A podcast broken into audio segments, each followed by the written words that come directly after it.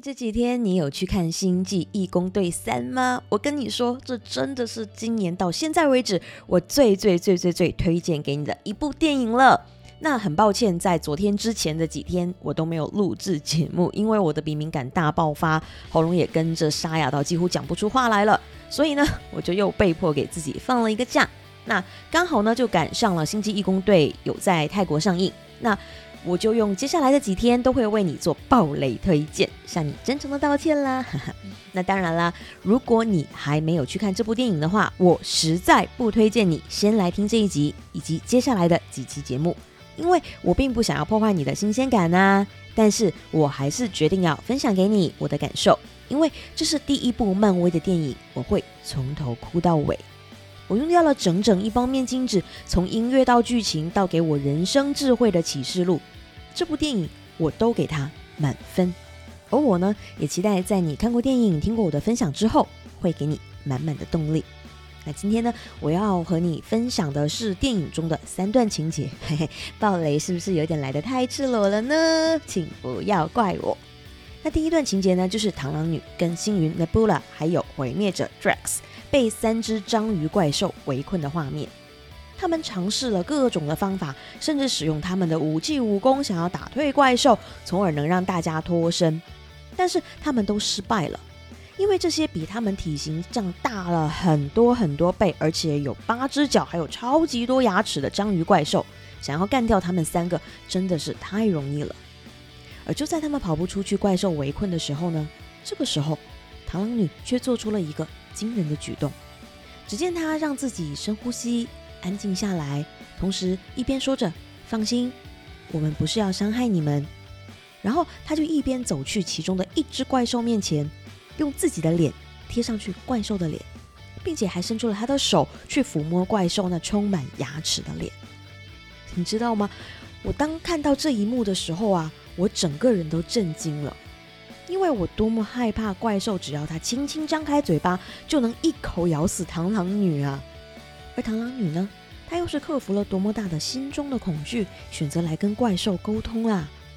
而结果你可能会猜到，就是他们三个竟然骑着怪兽逃出了困境，再次和他们的队友汇合了。不可思议吧？这竟然就是沟通的力量，有效沟通的力量。那第二个剧情呢，就是同样还是他们三个人面对一群被抓来关、要去做人体实验的小孩子面前。幸运的布拉，他是个暴脾气，想要快点解决问题，于是就用吼的对这群鸡同鸭讲的小孩子喊起来。而螳螂女呢，同样也陷入了沟通的障碍，也干脆对小孩子们喊起来。这时候你知道吗？小孩子们就从最初的瑟瑟发抖，变成了爆哭成一片。那眼看着场面就要失控了，这个时候，毁灭者 Drax 他就站出来了。他先是对孩子们笑笑，蹲下来，然后又站起来，扭动他肥胖的身躯，之后他跳起舞来。然后你知道吗？神奇的一幕就发生了，孩子们开始还是脸上挂着泪水呢，但是看到这一幕的时候，他们竟然开始笑了起来，竟然他们跟着 Drax 一起跳起舞来，而紧接着 Drax 嘴巴里面开始重复孩子们刚刚还在讲的那句话，用这个方式来建立彼此的信任，让孩子们相信他。懂他们，而他们也可以信赖眼前的这一个胖胖的、可爱的陌生人。而接下来的一幕，当然就是孩子们把这个非常重要的讯息传递给了所有被困在笼子里面的孩子们。而当然，你能猜得到最后的答案，那就是孩子们都因为这样的有效沟通而获救了。而第三个剧情呢，就是星爵 Peter 跟 Gamora 还有星云 Nebula 挟持了乌拉小姐。你可以在乌拉小姐整个瞪圆了的眼睛里面看到她的那种恐惧，因为 Gamora 的枪口就在她的心脏后方啊。Gamora 不断的用威胁的语气警告乌拉小姐：“你如果不配合我，你就会吃子弹。”而当然，你可以想象，这时候的乌拉小姐真的会配合他吗？乌拉小姐会不会因为恐惧而产生了报复，而让被围攻的这三个人暴露在更大的危险之中呢？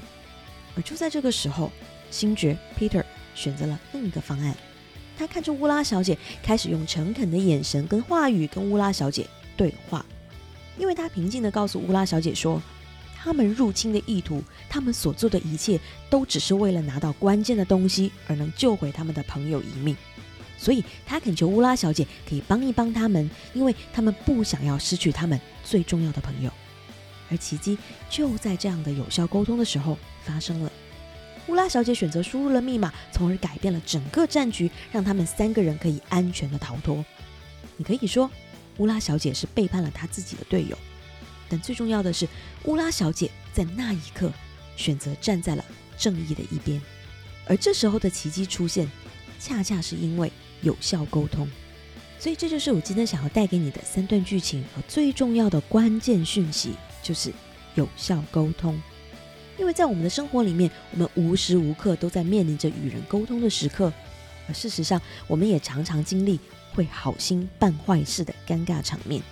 而很多时候，其实并不是我们说错了话，而是我们忽略掉了一个关键的东西，那就是沟通技巧。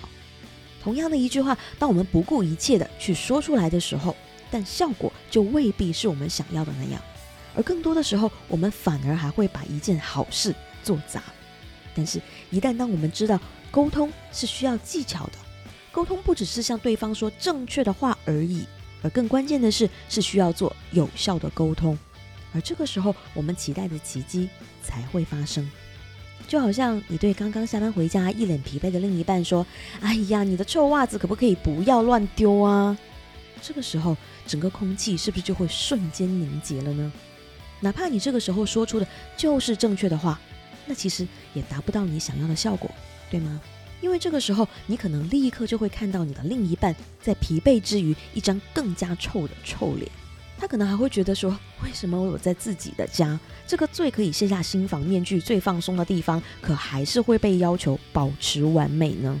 而接下来你们就不可能开启甜蜜的对话模式，而是两个人都在找彼此的不对，而因此可能会导致大吵一架，甚至分手。而这绝对不是你想要的结果，不是吗？而这个时候，你可以选择怎么说呢？你可以在皱一皱眉头，看到那些袜子之后，用夸张的逗趣的语气来跟你的另一半惊呼：“啊，你看那里怎么长出了一只袜子啊？怎么那边也长出来了？”而这个时候，你的另一半可能就会被你的幽默逗笑了，可能会更加觉得你是一个会包容的人，他会觉得你是一个幽默风趣的人。而接下来，他可能会送给你一个大大的拥抱，甚至是亲吻，而他也更加可能会跑过去，再亲手把他种出来的袜子收割到洗衣机里面，对吗？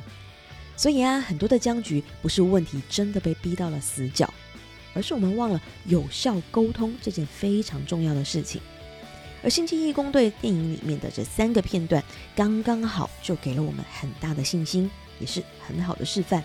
那就是如何在身处困局的时候做出有效的沟通，而有效沟通的好处，并不只是会让困局化解，让事情变好，而是你又一次看到了自己危机处理的智慧，你又一次升级成功了。而我们都需要这样的有效沟通，来让我们的生命有更多的美好奇迹发生，不是吗？祝福你成为一名有效沟通的高手。那如果你有更多的想法想和我分享交流的话，非常欢迎你传 email 给我，coach at amyrocksocial dot com，期待收到你的来信哦。那女人动起来，我们明天见。